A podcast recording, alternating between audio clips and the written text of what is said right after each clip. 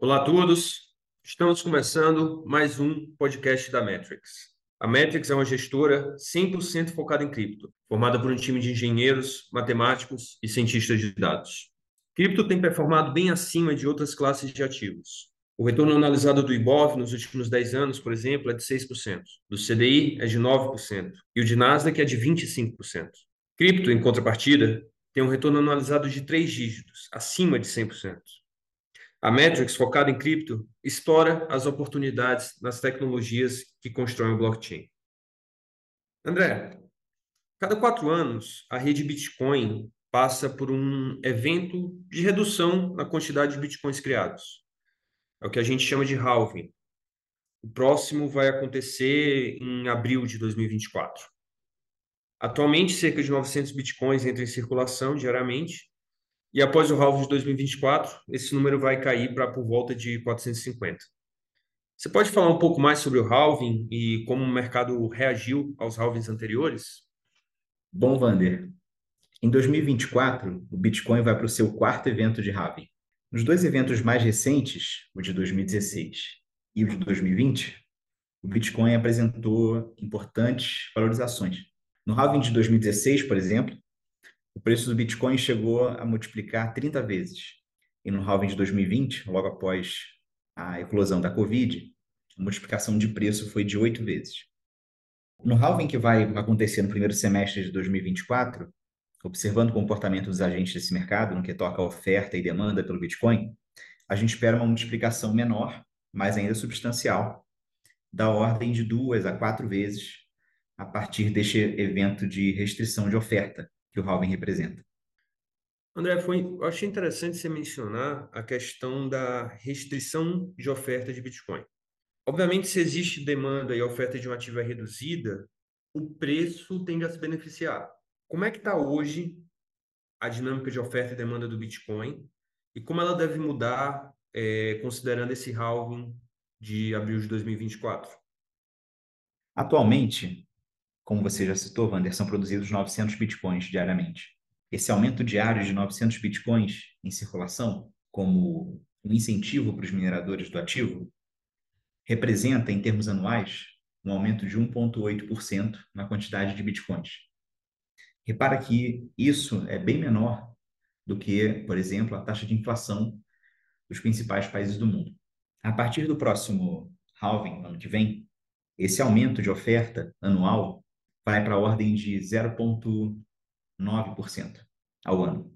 Como a gente já discutiu, nos eventos anteriores, o Bitcoin passou por um processo de multiplicação de preço após esse evento.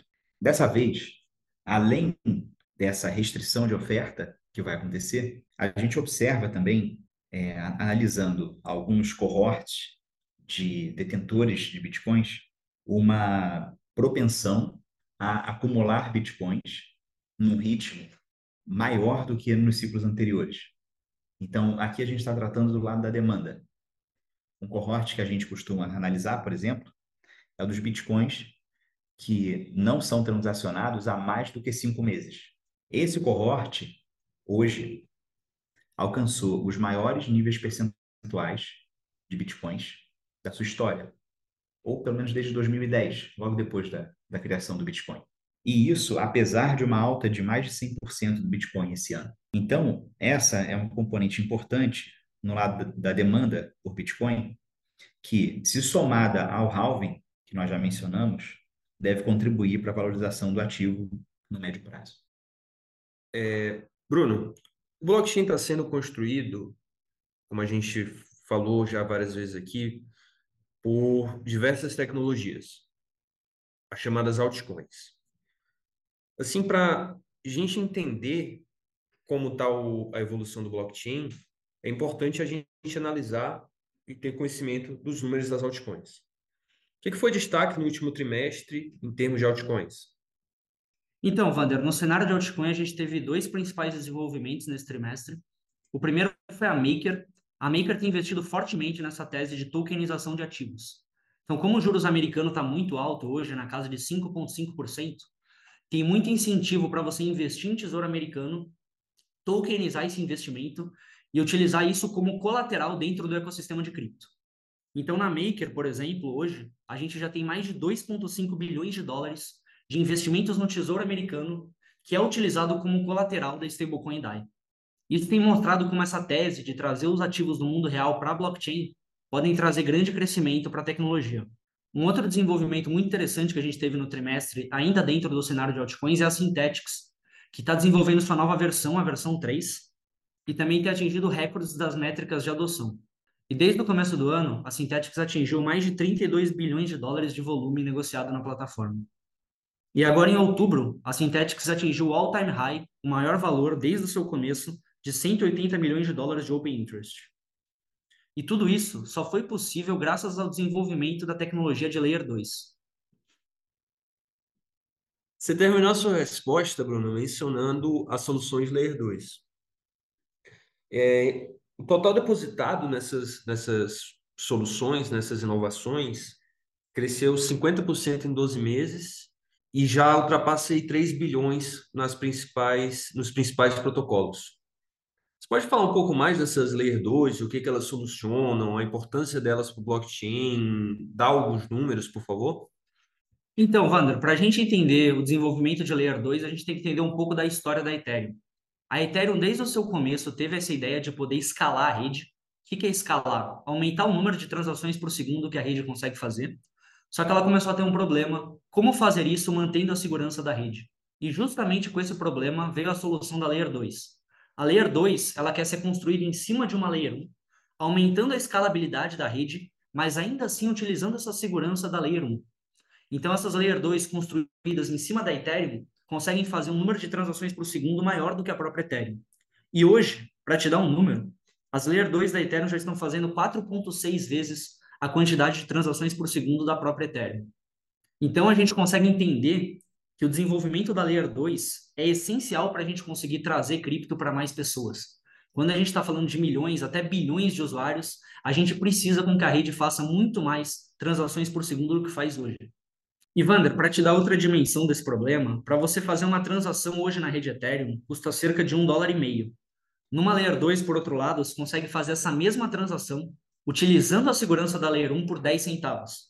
Então, a gente tem uma redução de mais de 90% dos custos para você utilizar a blockchain no seu dia a dia.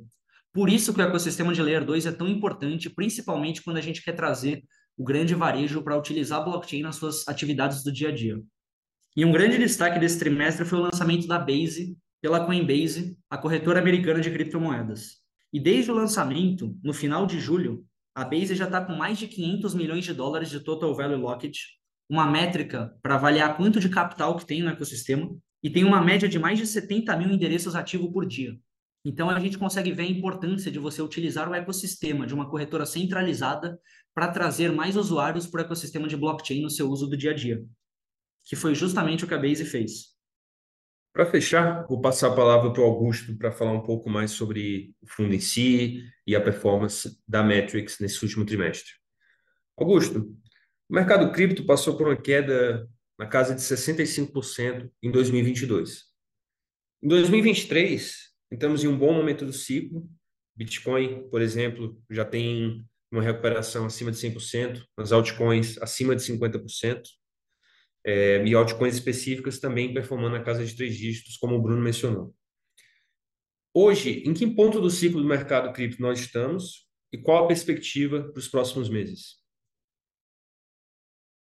Oi, Vander, tudo certo, cara? Vamos lá. É, inúmeras das nossas métricas confirmaram que nas últimas semanas o, o bear market ele oficialmente acabou, tá? Isso não significa que o preço apenas vai subir daqui para frente, tá? Mas sim que a tendência principal para os próximos 18 meses ela é ela é de alta. Também, né, já que o bear market acabou, a gente pode afirmar que com, com certa convicção que o fundo desse ciclo ficou para trás. Então, o Bitcoin não vai revisitar os níveis de aproximadamente 15 a 16 mil dólares daqui para frente. Falando um pouquinho de começo de 2023, né, e final de 2022, nós vimos no começo desse ano uma arrancada de preço, é, principalmente de Bitcoin, que aconteceu quase que em conjunto com os principais índices de equity dos Estados Unidos. E essa, essa subida, né, ela foi acentuada pelo choque de oferta, que foi causada, como o André comentou ali, pelo acúmulo de Bitcoin nas mãos dos long-term holders e a contínua diminuição de Bitcoin nas exchanges, ou seja, os livros de ordens, né, os, os order books, eles ficaram bastante rarefeitos no começo do ano e o preço acabou subindo com pouquíssimo valor negociado. Após, vamos dizer assim, a partir da segunda metade desse ano, a narrativa mudou um pouco. Então, houve uma aceleração recente em função das expectativas em cima dos lançamentos dos ETFs, né, dos, dos Exchange Traded Funds de Bitcoin Spot. Então, nesse caso, né, o preço acabou subindo por um choque de demanda especulativa. E quando eu falo especulativa, é em função dos participantes estarem especulando né, que o ETF será aprovado pela SEC, é, e que de fato ainda é um fato que ainda não aconteceu. Né? Os ETFs ainda não foram devidamente aprovados. Aí. Qual que é o cenário hoje, tá? depois dessa alta aí de aproximadamente 100% que você comentou? A gente não espera que o preço supere o all-time high de 69 mil dólares que aconteceu em 2021 até março ou abril do ano que vem. Tá? É, a superação de all-time highs ele sempre acontece depois do halving. Então, seria bastante é, não usual que isso acontecesse antes de março ou abril do ano que vem. O segundo e terceiro trimestres do ano que vem serão extremamente importantes. O primeiro fato é o halving, né? E pelo possível né, início do corte de juros. Então, é, em função disso, a gente acredita que o momento ideal de alocação, em termos de risco-retorno, é qualquer momento entre hoje vai e, e abril de 2024. Essa seria a janela ideal de alocação, tá? Por que, que eu digo isso, né? Porque vai haver uma confluência de fatores positivos para ativos de risco em geral, que daí sim vai impulsionar o preço é, não só de Bitcoin, mas de diversos é, criptoativos para acima do all-time highs. Isso vai acontecer provavelmente no final de 2024 no, ou em 2025. Você mencionou vários fatores aí, Augusto, que são relevantes nesse ambiente, né? A questão do ETF, a questão do halving, da janela ideal de alocação, enfim, o momento de ciclo que a gente vive. Bom, dentro disso tudo, o fundo da Metrics tem um, teve um retorno de cerca de 54% no ano, 52% aí desde o, desde o início, no final de 2022. Como está o posicionamento atual do fundo e quais são as oportunidades que você está enxergando para os próximos meses? É, como eu falei, né, a nossa, a gente, nós estamos numa janela de, de uma oportunidade bastante boa, né, e possivelmente bastante lucrativa até abril de 2024. Então é natural que a nossa alocação esteja muito próxima, né, ou muito próxima de 100%. Então, é, seguindo com o nosso mandato de long biased, nós estamos então com um alto percentual de alocação no momento, focado principalmente em Bitcoin e altcoins de alta capitalização, ou seja, os principais players de mercado, né? A dominância do Bitcoin vem subindo agressivamente nos últimos meses, tá? Então, o que isso significa? Que o, valuation de grande parte do ecossistema de cripto está bastante amassado e, portanto, apresenta um potencial interessante de retornos nesse próximo ciclo. Então, é, a oportunidade é, existe exatamente em ter uma alocação estratégica, além de Bitcoin, é, dentro do portfólio, e que com certeza vai nos servir bem na geração de alfa nos próximos anos. Aí. Perfeito. Muito obrigado, André. Muito obrigado, Bruno. Muito obrigado, Augusto, pelas respostas. E esse foi mais um podcast da Metrics. Nos siga aqui no Spotify e no Instagram, metrics.fund, para mais conteúdos como este. Até a próxima!